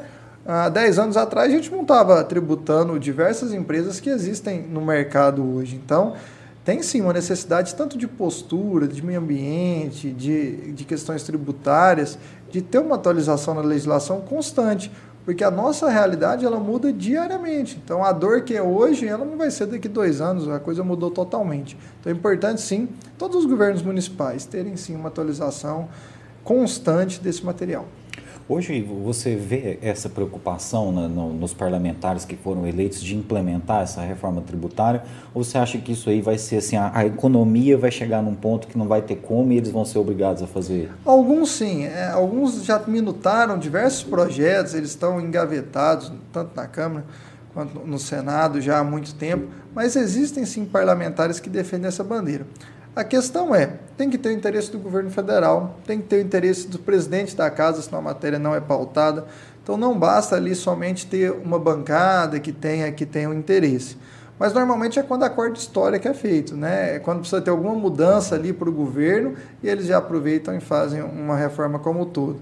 Mas acredito que a gente deve sim discutir essa questão tributária ao longo do próximo governo, porque já está muito atrasado, já entrou e saiu em discussão várias vezes, então não, não acho que, que vai demorar muito. É, é uma especulação ainda, mas hoje eu vi na matéria, provavelmente o Meirelles é, caminhando para o Ministério, né? Ele é um dos que tratava da reforma tributária já. Então, se fosse confirmado isso mesmo, é possível sim que essa matéria venha a ser discutida. E tomara que a gente pague menos imposto, tomara, né, de alguma forma. Tomara. Cara, você que é tributarista, cara, tem uma coisa que eu sou indignado, cara, que é o IPVA, cara. Por exemplo, a, a gente tem que pagar o imposto todo ano, cara. Ou isso não, não é errado, não, Oscar? A gente tem que pagar é só na hora que compra. Infelizmente não, porque, porque a máquina pública ela vai mover ali todo ano com esse dinheiro. Ela precisa, ela precisa de receita, né? Agora, dá dor no coração você pagar o imposto, você andar numa estrada cheia de buracos, você estourar o pneu numa estrada por causa de buraco, tem que dar manutenção no seu carro. Você fala, eu estou pagando o imposto que eu quero é a contraprestação desse serviço, né? E ele não acontece. Essa que é a grande dor. Se a gente tivesse uma contraprestação boa, uma saúde de qualidade, uma educação de qualidade, uma malha viária de qualidade, a gente reclamaria menos. Reclamar a gente vai sempre, porque o ser humano ele nunca está satisfeito com, com tudo, né? A gente vai reclamar sempre. Mas com certeza teria um, um índice menor de insatisfação. E esse IPVA, ele não é, assim, é, ele tem que ser aplicado, ele não, aliás, ele não existe uma obrigação dele ser aplicado em rodovia, em estrada, ele pode ser aplicado em N coisas. Não, ele tem uma limitação sim, uma, uma X verba dele tem que ser destinada mas não é todo. não é todo. Mas, mas um, pouco tem que um ser. Pouco tem que ser. É o que tem que fiscalizar a aplicação. É a né, aplicação, é a aplicação, de fato. Porque... A máquina, máquina pública ela precisa reduzir, né? A máquina pública no Brasil é muito inchada. Então a gente tem muita gente, muito cargo, muito prédio público. Um exemplo banal aqui: a gente não vê nenhuma administração, nem municipal, nem estadual, nem nacional, levar tecnologia para dentro da administração. Para que um prédio público quando você faz tudo com celular hoje? Verdade. É só dar um, dar um aplicativo, dar um formato tecnológico de qualidade. O número de pessoas que vão ao prédio público vai diminuir muito você conseguir fazer o seu serviço online ali. Teve uma prefeitura recente, até li a matéria, me encantei muito. Se eu não estiver enganado, foi Maceió, eu acho, que, que investiu, não lembro se foi o governo do estado, enfim, é, que investiu muito em tecnologia para gestão. E eles estavam mostrando os índices lá de redução de quantidade de funcionário, de prédio público, que a pessoa conseguia fazer a maioria dos seus serviços na palma da mão. Porque a pessoa vai num prédio público fazer basicamente o quê? Ele vai tirar o imposto, vai parcelar. Por que, que não pode fazer isso com qualidade pelo aplicativo celular? Para que, que tem que ter necessidade da máquina ser tão inchada assim? A gente diminui a logística, a gente facilita a vida da população. Obviamente vai ter gente que vai ter dificuldade, que vai ter sim que ter um atendimento. Mas ninguém quer pegar a fila. Se você souber fazer, se tiver um, uma facilidade tecnológica na mão, você vai pegar a fila para ir lá tirar um, um carnê de PTU, fazer um parcelamento, pedir uma licença, um alvará. Hoje está muito fácil de fazer isso. Os governos precisam começar a investir nisso. Verdade. Reduzir a máquina, investir em tecnologia, da eficiência, especialmente facilitar a vida do contribuinte. O contribuinte não quer, não quer pegar fila, não quer ter dor de cabeça, não quer ficar sofrendo com atendimento de má qualidade. Isso é muito importante ter essa visão de, olha, o mundo mudou, como a educação mudou, como tudo mudou, a administração pública também precisa entender que não tem necessidade mais de ter grandes prédios públicos. Quando eu vejo falar, ah, vamos investir num grande prédio público, penso que contrassenso, a gente precisa investir em altíssima tecnologia para que o contribuinte não tenha aqui no prédio público para fazer a maioria dos seus serviços. Realmente, Oscar, e aqui eu me lembro de uma iniciativa que partiu até de vocês, né, quando vocês estavam na administração municipal, de levar a internet para os bairros, para as praças, para os lugares públicos, né? E uma coisa que hoje não, não tem mais em alguns lugares, como Sim. na rodoviária, por exemplo, e é uma coisa que naquela época tinha e hoje, infelizmente, houve um retrocesso, mas que ajuda nessa conectividade, né? Eu imagino que o cidadão que chegava ali na rodoviária já pegava um sinal de internet ele já conseguia resolver algumas coisas que se ele não tivesse uma internet ele não conseguiria. foi, foi bacana, foi um projeto que você estava à frente, Sim, né? Sim, eu e o João Paulo, na época era secretário de comunicação, teve até que com vocês, eu assisti, assisti há pouco tempo aqui Paulo, no, nosso parceiro. no podcast. É, eu fui para Piraí, interior do Rio de Janeiro, que era cidade digital naquela época.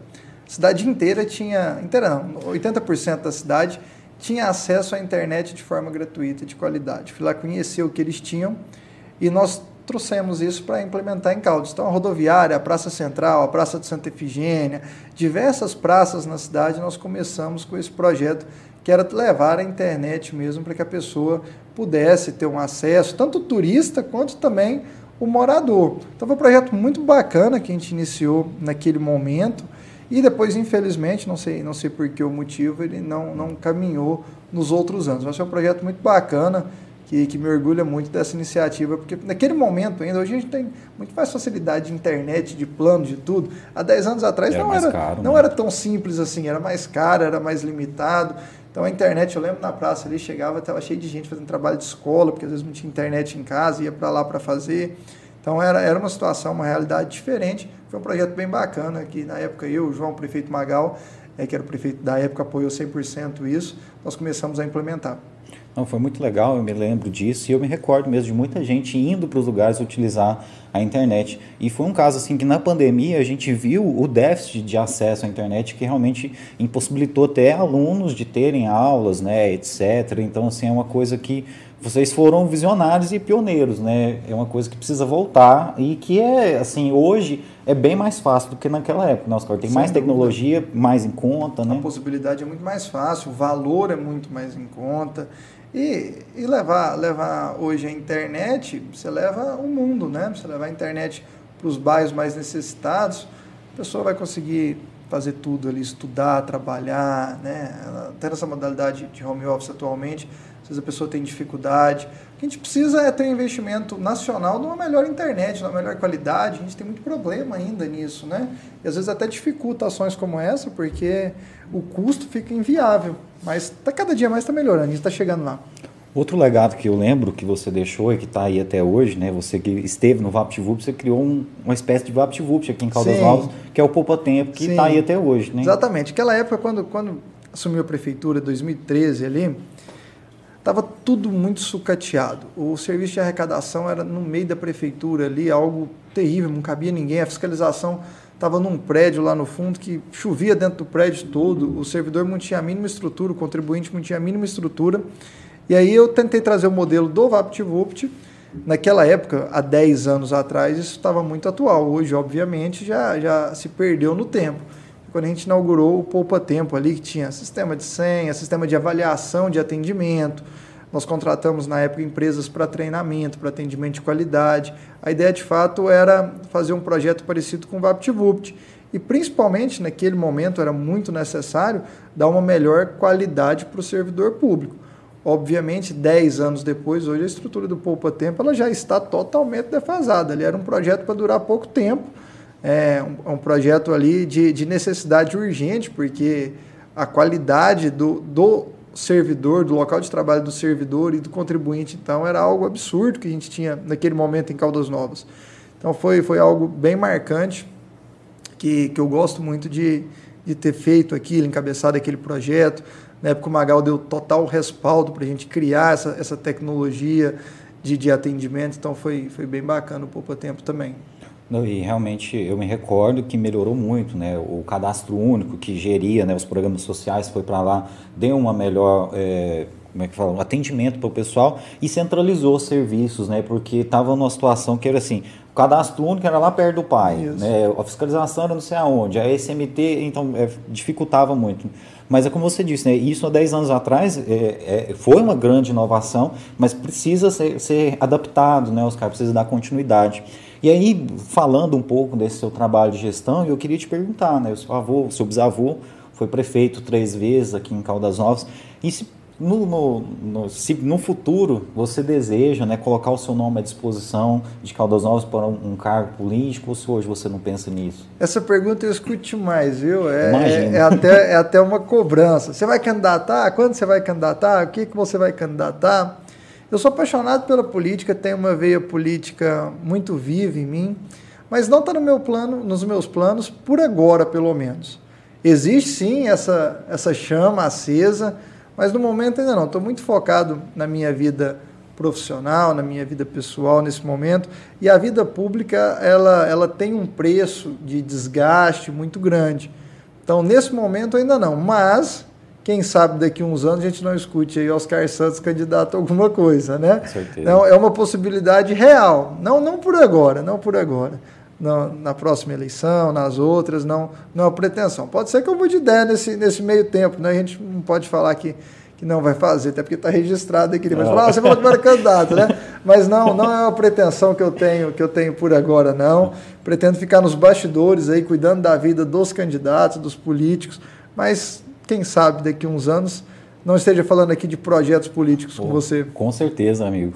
E a gente precisa de alguém com essa visão, sabe, Oscar? Eu acho que falta uma visão mais moderna, igual você falou, de empregar mais tecnologia. Aquilo que você começou a fazer enquanto secretário municipal aqui em Caldas Novas.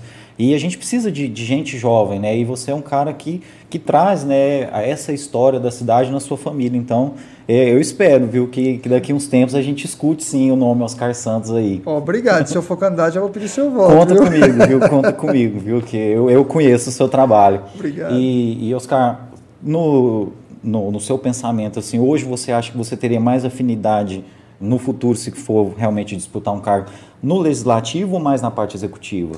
Não, eu, eu acredito que Caldas Novas tem, tem muito para ser feito no executivo.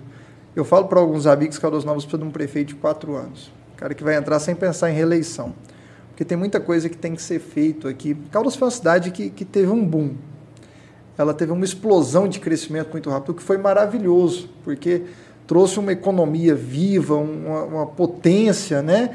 Só que agora a gente precisa cuidar desse crescimento. Então, Caldas Novas precisa de ter um prefeito que não vai pensar em reeleição, um prefeito que vai pensar em organizar a casa, organizar a questão tributária, organizar a máquina pública, é, trabalhar essa, essa carência que se concluiu ao longo dos anos em várias áreas, como saneamento e tudo, que são problemas grandes, difícil de ser resolvido por um prefeito, por dois prefeitos, tem que ser um projeto a longo prazo, tem que ser iniciado, né? Então, assim, Caldas Novas teve excelentes prefeitos. É uma cidade que nós podemos é, ficar muito felizes de falar, olha, nós tivemos bons prefeitos que cresceram Caldas Novas muito, muito, muito. Mas se um dia eu vier a, a colocar o meu nome à, à disposição, a minha intenção, obviamente, com toda a humildade do mundo, seria para um cargo de prefeito. A gente tem que começar, às vezes, como vereador, como vice ou qualquer coisa assim. Mas a, a, pretensão, se um dia eu chegar nesse ponto, não sou candidato a nada, viu, gente? Por favor, não sou candidato Você a nada. 20 anos para é, frente. Estou falando daqui muito tempo, viu? Não começa a me xingar amanhã nas redes sociais, não, porque eu não sou candidato a nada. Mas se porventura eu vier a enfrentar um desafio desse, seria realmente para uma candidatura a um cargo majoritário.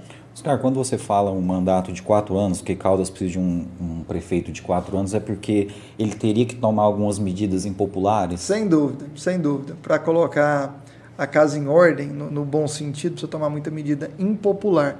Ela vai ser impopular no primeiro momento, mas depois ela vai ser muito popular, porque depois você colocar a casa em ordem, você consegue fazer muita coisa. Então precisa precisa assim entrar com esse pensamento, olha, eu vou entrar porque o povo não vai querer me reeleger, que eu vou colocar a casa em ordem. E fazer isso tem um custo político muito grande, né?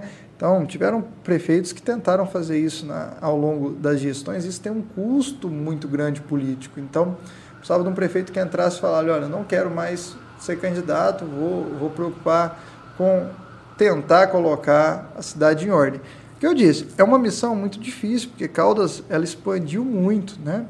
Então, eu acompanhei de perto aí a gestão, por exemplo, do, do ex-prefeito Evandro Margal, e sei o tanto que ele lutou por essa cidade, o tanto que ele correu atrás e o tanto que a cidade cresceu.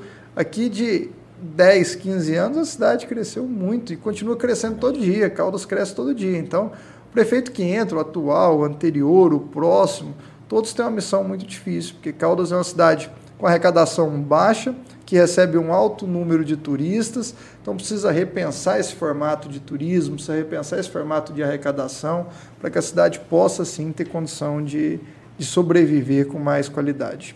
Você falou é verdade, né, Oscar? Nos últimos cinco anos, por exemplo, a gente viu um boom mesmo de grandes empresas vindo para Caldas Novas, que na nossa frente está o McDonald's, né, o Atacadão, o Açaí, coisas que eram inimagináveis há 10 anos atrás, né? A gente nunca imaginava que ia ter um McDonald's em Caldas Novas. E isso, assim, é, é simbólico, porque é, é, evolução, é crescimento. Mas, na sua opinião, o que, que hoje é a maior necessidade de Caldas Novas, né, enquanto município turístico, enquanto lar, né, de, eu imagino que mais de 100 mil pessoas, acho que o próximo censo deve demonstrar isso. Eu acho que nós temos o principal, a principal indústria. Ah, Caldas precisa de indústria. Ah, é bom, lógico, ter indústria aqui para segmentar também outros ramos profissionais, para gerar mais emprego. Mas nós temos nossa indústria. Nossa indústria é o turismo. Né? E você pega o turismo do estado de Goiás, você pega o turismo no Brasil, nós temos um turismo deficitário hoje em Caldas Novas. A minha visão é essa. Nós precisamos é, mudar o nosso perfil de turismo. Ah, a gente não quer o turista que está aí hoje? Não, pelo contrário, esse turista é muito bem-vindo. Mas nós temos também que trazer outros segmentos. Nós temos que trazer turismo ambiental, nós temos que trazer grandes eventos, temos que fazer essa potência que é Caldas Novas ser mais viva, mais viva economicamente, mais viva num cenário nacional. Você pega Pirinópolis, um grande exemplo de turismo, Gramado, Campos do Jordão, a Chapada dos Veadeiros estava lá esses dias e você vê sempre um turismo voltado para ecologia. Nós não temos exploração nesse segmento de turismo em Caldas. Então, Caldas tem uma potência gigante. As águas termais nossas são fantásticas. Só que nós temos que aliar a isso a outros tipos de turismo, girar mais essa engrenagem, essa economia. Então, Caldas Novas precisa olhar o turismo com outros olhos. Eu acho que o que, o que precisa hoje é isso, a gente enfrentar. E a cidade está tentando fazer isso nos últimos anos. As associações dos hotéis, eles vêm buscando. E é um processo que ninguém vai realizar em quatro anos, em oito anos. Isso é um processo a longo prazo. Né? A gente muda uma cultura, uma sociedade, uma cidade do dia para a noite. Isso precisa ser iniciado. Né? Então, Caldas Novas tem uma estrutura fantástica, um potencial fantástico. A gente precisa diversificar. Verdade. Eu concordo com você, Oscar. Nós temos uma riqueza muito grande que às vezes nós não sabemos lidar com ela, né? E tem muito dinheiro nesse turismo ambiental Sim. e tem muitos outros segmentos que podem é, ser adaptados aqui em Caldas Novas que vai dar muito dinheiro, né? Sem dúvida. Feiras, eventos, olha a quantidade de leitos que nós temos em Caldas. Nós temos hotéis aí que conseguem receber duas mil pessoas tranquilamente para um evento. Então nós temos que trazer esse tipo de, de, de turismo para Caldas Novas também. A gente não pode ficar satisfeito só com turismo de sexta a domingo. A gente precisa trazer uma economia mais viva para a cidade. Eu acho que, que é esse olhar de falar, olha, Caldas Novas está aqui, Caldas Novas tem estrutura, Caldas Novas consegue receber isso tudo. Caldas Novas tem um aeroporto, né? um aeroporto internacional, Nelson Ribeiro é. Guimarães. Olha a, a, a, possibilidade. Agora eu vi recentemente anúncio, acho que voo de Confins, de BH. É para Caldas também. Então, olha, olha o potencial que a gente tem, a facilidade. E quem não gosta de vir para Caldas Novas, né? Quando a gente fala Verdade. que mora em Caldas Novas, ah, que delícia, mora em Caldas Novas. Verdade. Você vai todo dia na piscina. Fala, eu fico dois anos sem ir na piscina. É engraçado isso, né? Mas é justamente isso. Quando você vai viajar, é, em qualquer cidade turística, o pessoal, nossa, mas você já está numa cidade ótima. É. Sim, mas a gente quer conhecer outros lugares. Mas é, é, basicamente isso, né, Oscar? Eu vejo que nós, assim, o morador, eu vejo que a prefeitura, nós temos um bom secretário de meio ambiente e tal, mas nós, moradores, às vezes não cuidamos tão bem do meio ambiente como a gente deveria cuidar, porque esse meio ambiente ele vai ser fundamental para que o nosso turismo ele, ele seja rentável, ele seja o que a gente espera daqui 20 anos. É, tal, quando né? eu falo nessa mudança, é, eu não estou fazendo nenhum juízo de valor quanto às figuras políticas, mas é uma mudança cultural geral da do população. Morador população. É, mudança simples, desde a da organização, da limpeza, do atendimento, Caldas, com raríssimas exceções, é difícil um lugar que você consegue ir ser bem atendido. Verdade. Né? Você quase apanha ali no, no atendimento das pessoas. Imagina o turista recebendo isso. O turista quer ser bem atendido. Então, é capacitar esse, esse tipo de atendimento, é parceria com o poder público. Nós temos que mudar, mudar, investir no turismo, tratar bem o turista para que o turista volte. É, eu conheço muita gente que fala, amor, mas em Caldas Novas não, Caldas Novas você é abordado em todo canto, você, você é mal atendido, etc, etc. E essa, isso não pode ser a imagem de Caldas Novas, nós somos muito maior do que isso. Nós temos muito mais a entregar, a oferecer. Então, é uma mudança cultural de ensinar para o menino que está na escola lá a importância do turismo, não é brigar contra o turismo, achar que vai vir um outro segmento empresarial e vai superar o turismo. Não, a nossa grande indústria é o turismo. Nós temos que nos preparar para isso. A gente falar sobre história de Caldas Novas, é, isso tem que ser ensinado, isso Verdade. tem que ter guias profissionais em Caldas Novas, os trenzinhos, enfim. Nós temos que falar da história de Caldas Novas, nós temos que viver isso. A gente tem que mudar essa cultura de atendimento, de qualidade, receber bem o turista, de preparar o centro turístico da cidade para esse tipo de, de turismo, porque é isso que vive a nossa economia. Não, eu acho que, que é muito retrocesso a gente brigar com o turismo. O turismo é a nossa indústria e vai ser sempre a principal indústria de Caldas Novas. Pode vir o que for, que o turismo vai ser a nossa principal indústria, é ele que movimenta, é ele que fez essa cidade sair de 5 mil habitantes para chegar a 100 mil habitantes em tempo recorde. Então, ela é a nossa indústria. Verdade. Oscar, e a, a gente hoje conversa sobre isso, né, sobre a história de Caldas Novas, ela ser assim é, como é que eu falo assim, ela é um pouco esquecida, né? O, o novo morador de Caldas Novas, muitas pessoas que vieram para cá e aqui construíram a vida e que amam essa cidade, mas por falta até de fontes mesmo, de iniciativas, não conhecem um pouco da história da cidade. Né? As novas gerações não fazem ideia de quem foi Bento Godoy, Major Vitor, etc. É, e o, o, seu bisavô fez um resgate, né? fez um registro, aliás, um registro histórico muito sensacional aqui da nossa cidade. E perguntando duas coisas ao mesmo tempo para você. Essa história é com certeza é importante que as pessoas saibam, que, que os guias de turismo, né, os, os guias possam passar isso para a população e que a população tenha acesso também. Essas fotos, esse, esse material todo que seu bisavô deixou aí de legado, vocês pensam em posteriormente divulgar isso até para contribuir com essa questão de divulgação da história da cidade? Sim, existe, existe esse pensamento. A, a Gabriela ela está à frente desse projeto, ela e o Mauro, a gente já tratou disso. Hum várias vezes, mas sim, é, existe um projeto de disponibilizar isso de alguma forma, não sei se no formato digital ou não. A Gabriela está fazendo um trabalho de catalogar, só que é muita, muita coisa, coisa né? toma muito tempo. A Gabriela tem suas ocupações também, mas é, é sim algo que está no radar da família, porque é um acervo muito grande, né? ele não pode, não pode ficar restrito, não. Eu me atrevo a, a usar, a falar que é o maior acervo histórico fotográfico de Caldas Novas, é o acervo do, do meu bisavô Oscar Santos, tem muita coisa lá, muito material.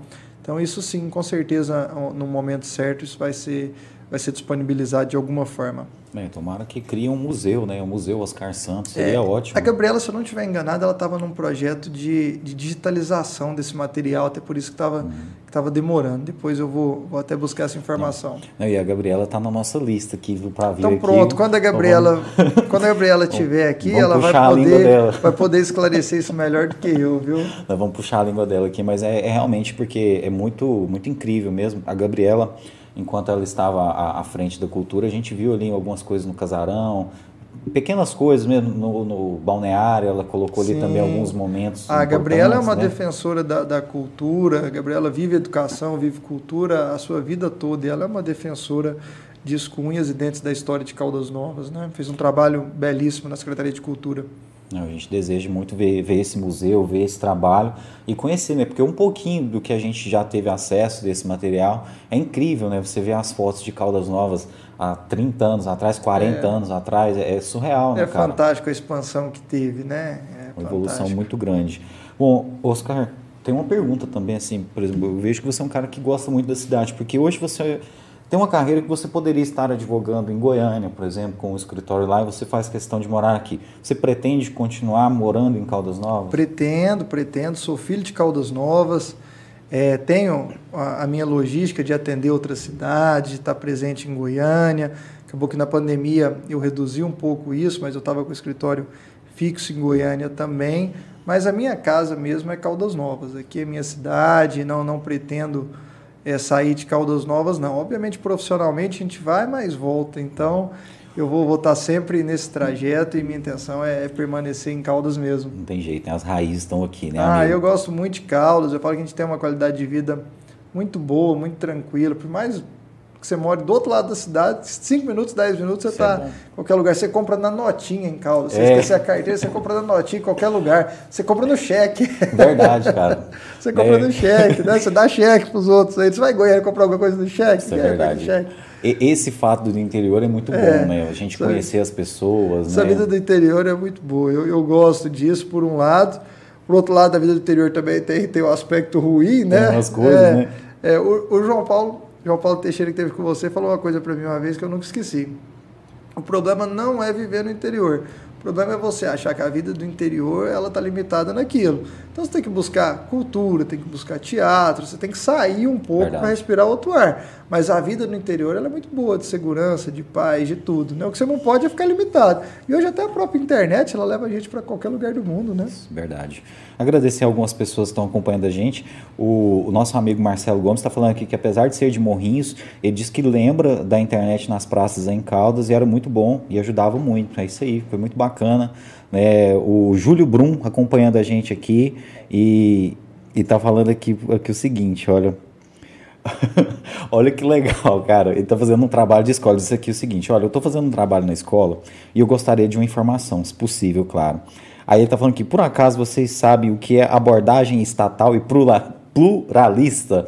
O Júlio está querendo que nós façamos trabalho para você, cara. É, é, Júlio, essa daí, rapaz, você tem que entender o contexto dessa pergunta sua, é, viu? não sabe nem qual disciplina que é, você está estudando. Vai, vai, no Instagram depois lá e manda pra gente essa pergunta toda, Oscar, que a gente te ajuda nisso aí. O Oscar tá à disposição, viu? Ele vai te responder, viu, amigo? Ele vai te dar uma consultoria. Ele, ele tá mandando aqui um kkk, acho que porque ele não conseguiu se expressar direito. Mas, ô Júlio, manda aí pra gente que depois a gente te manda a resposta. Mas é, a gente ficou muito feliz, Oscar, de, de receber você aqui hoje. E queria, assim, mesmo te agradecer, cara, por, por essa paciência com a gente, que né? Isso, eu que agradeço. A gente ficou muito feliz de, de, conhecer um pouco mais da sua história. Mas antes de ir embora, cara, assim, a gente falou, assim, desse bairrismo, dessa coisa de Caldas Novas, essa coisa gostosa de conhecer as pessoas e tal. A sua lembrança assim, da infância de Caldas Novas, o que, que mais te marca? Assim, o que, que é, é aquele momento assim, da sua infância, da sua adolescência, sei lá, que você, você lembra assim, pô, Caldas Novas era massa nesse aspecto, tinha uma... O que, que é aquela nostalgia que você tem da sua infância, da sua adolescência, cara? Caldas, ela, ela, da minha época, ela já cresceu muito, né? Da época dos meus pais, meus avós, então cresceu muito mas ainda era uma cidade menor. Né? Eu estudava na época, eu estudei a vida toda, na verdade, no 7 de setembro. Então a, a, minha, a minha vida era ali, era a casa da árvore ali na rua 15 de novembro, que eu morei nela quase a vida toda. Era a praça do 7 de setembro, que ia andar de skate ali com os amigos, com educação física e tudo. Então a minha maior lembrança é desse período de colégio, era meio que o um mundo paralelo ali, no, que eu morava na rua abaixo do 7 de setembro. Então ali era o meu trieiro, né? Era a Praça do Sete, jogos estudantis, né? E aquilo tudo, tudo que acontecia. Na época do colégio também tinha lá o, as eleições do colégio, esqueci até o nome que tinha lá. Eu você participava, era candidato a alguma coisa. não sei se era conselho escolar, não lembro. Tipo um Grêmio Estudantil. Tipo um Grêmio assim, né? Estudantil, né? exatamente. Cara, você também é da Ordem Demolei. Sou. Né? Você é maçom também? Não, não, não sou maçom, sou Demolei. Iniciei na Ordem Demolei com meus 12 anos, sou Demolei até hoje. É, participei da Ordem ativamente ali até por volta dos meus 17, quando eu fui fazer faculdade, mas depois ainda continuei frequentando o capítulo. A Ordem Demolei foi algo que me ajudou muito na, na, no crescimento pessoal, profissional, social. A Ordem tem um projeto fantástico, filantrópico, de irmandade, então foi algo muito bacana. Sou um Demolei até hoje você sempre um Demolei. Com certeza. Há, há ali uma contribuição muito importante né, para essa vida adulta. Né? Parece que é um processo de formação mesmo, de adquirir responsabilidades. Sem né? dúvida, sem dúvida. Você entra uma criança e você sai de lá praticamente um homem preparado para tudo, porque existe uma hierarquia, existe um estudo, existe uma simbologia, existe um trabalho social fantástico. Então, pega meninos aí de 12, 13, 14 anos realizando trabalhos lindos sociais, isso fora da mídia, fora dos bastidores. Verdade. Então a gente fazia muita coisa e a Ordem ainda faz hoje, eu acompanho o trabalho dos meninos lá, eles fazem muita coisa. Então é uma instituição muito ativa, uma instituição paramaçônica, né? ligada à maçonaria, mas não, não Demolei não é maçom, é, é apenas uma, uma patrocinadora ali, uma cuidadora. Mas é um trabalho fantástico. Fui Demolei, sou Demolei e é algo que eu tenho muito orgulho. Eu aposto que você já deve ter recebido convite para ser maçom. Já, já recebi, Mas já é, recebi. É puxado, Oscar? Tô, tô igual a política, tô deixando mais para frente. Mais para frente, um né? É, mais para frente. Eu, um eu imagino que deve ser uma, uma responsabilidade muito grande, Sim, né? Você tem aquele compromisso e tal, né? Mas ao mesmo tempo deve ser um, uma, um, um aprendizado. Ah, a maçonaria tem uma filosofia fantástica. Eu não sou maçom, mas o que eu conheço da Ordem de Molay, filosofia também é uma filantropia, uma irmandade muito bacana. São instituições e sociedades muito, muito justas. Momento certo, momento então, certo, né? Momento o João certo. entrou, né? O João parece que é da João loja entrou, aqui em Caldas, O João né? entrou, o João, o João ingressou sim. O João, João é maçom. Muito bacana. Aqui João é um grande amigo, viu? Um abraço, João, se estiver acompanhando aí. É, um abraço para o João Paulo, nosso irmão, tá lá em Goiânia. Tem um cara também que tá, tá aí na política, envolvido aí na parte do marketing, sim, né? Em várias tá, cidades. Tá, feira do marketing. E a, a Mirella tá falando aqui que o Oscar é um apaixonado por Caldas e pela história da cidade, né? A gente vê isso aqui nos olhos dele. Né? Uh, o Leonardo Araújo está aqui mandando um grande oh, abraço. Irmão Demolei, Léo, é, Léo José. Tá aqui ó, acompanhando a gente aqui, um abraço. A Mirella tá mandando aqui, ó, Thierry, quero te parabenizar pela busca da história e tradição das famílias que fizeram e fazem parte da história de casa. Oh, imagina. Beijo para Mirella também. Beijo para você, Mirella. Obrigado por estar sempre acompanhando. A gente já recebeu ela aqui. Né, e foi muito bacana a gente aprender um pouco com ela. Eu achei muito legal assim, o, o, a forma que ela encara a vida, as viagens e tal. Né? Sou seu fã, viu, Mirella? Obrigado por você assistir a gente. E, e, é muito interessante, a gente tenta fazer isso com o podcast, fazer um, resgate histórico mesmo da, das famílias, da cidade, da história da cidade, igual a gente recebeu aqui o Joaquim Celso, a gente quer receber membros de outras famílias também, até para a gente poder servir como um canal para que as pessoas conheçam um pouquinho da história da cidade, né? Então isso é muito interessante, a gente tá, acho que isso aqui é só a nossa obrigação mesmo. Então assim, a gente quer continuar fazendo isso e quer continuar contando com a audiência de todos vocês que acompanharam esse episódio hoje.